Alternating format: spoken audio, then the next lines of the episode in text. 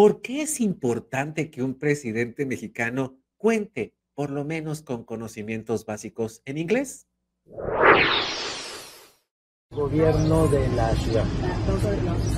Dolores con la campana de Hidalgo, del cura Hidalgo. Viva México. Viva México. Viva México. Viva México.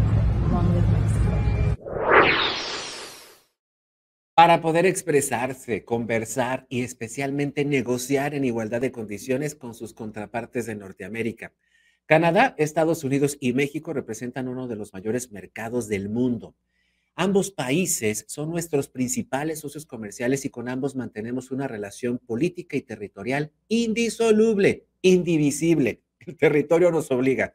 Concluyó la cumbre de los líderes de América del Norte, en la cual la primera dama, Beatriz Gutiérrez Müller, tuvo un papel destacado al traducir y conducir el protocolo de la reunión ante un López Obrador que se quedaba mudo frente al primer ministro de Canadá, Justin Trudeau, y el presidente de Estados Unidos, Joe Biden.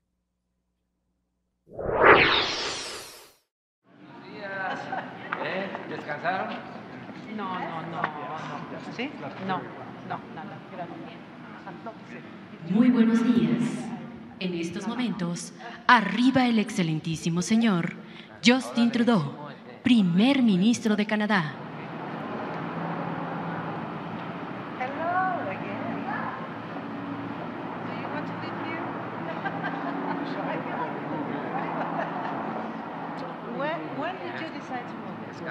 En estos momentos, arriba el excelentísimo señor Joseph Biden Jr., presidente de los Estados Unidos de América, acompañado de la primera dama, la doctora Jill Biden. AMLO, Am- Andrés Manuel López Obrador, simplemente preguntó, ¿descansaron? Y en la confusión, la primera dama de Canadá, la esposa de, Justin, Tru- de- de Justin Trudeau, dijo en español, no, nada, gracias. Joe Biden ni siquiera se tomó la molestia y saludó primero a Beatriz, la esposa, traductora y prácticamente representante plenipotenciaria de nuestro presidente que no viaja y tiene que ir su esposa, por ejemplo, a la toma de posesión del presidente de Chile o del- presidente de Brasil cuando no la elegimos para ese cargo.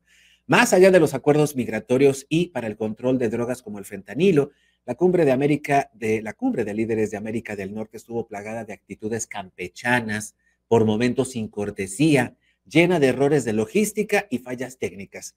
El momento más incómodo, sin duda, cuando Andrés Manuel López Obrador tomó 27 minutos para responder una pregunta y dado que se alargó, pues dio por concluida la rueda de prensa. Fue entonces que Joe Biden, el presidente de, Estados Unidos, reclamó en el micrófono que quede registro de, no, que, de que no sé cuántas preguntas no contesté. Lo haré después. Fue lo que dijo en inglés Joe Biden. Gracias.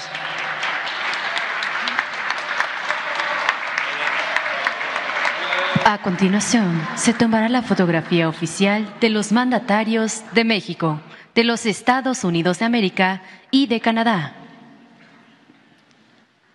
I want the record to show I don't know what questions I didn't answer. I'm prepared later. Thank you very much.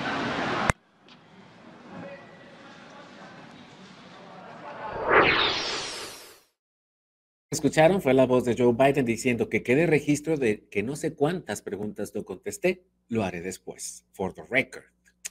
Lamentablemente tenemos un presidente que está acostumbrado a que le rindan pleitesías permanentemente. Su equipo está acostumbrado a ello. No cuenta con un aparato profesional como para poder recibir a dos presidentes, a dos mandatarios, a dos socios comerciales y entonces establecer una cumbre, una verdadera cumbre en la que se puedan dirimir diferencias, pero sobre todo alcanzar acuerdos en igualdad de condiciones.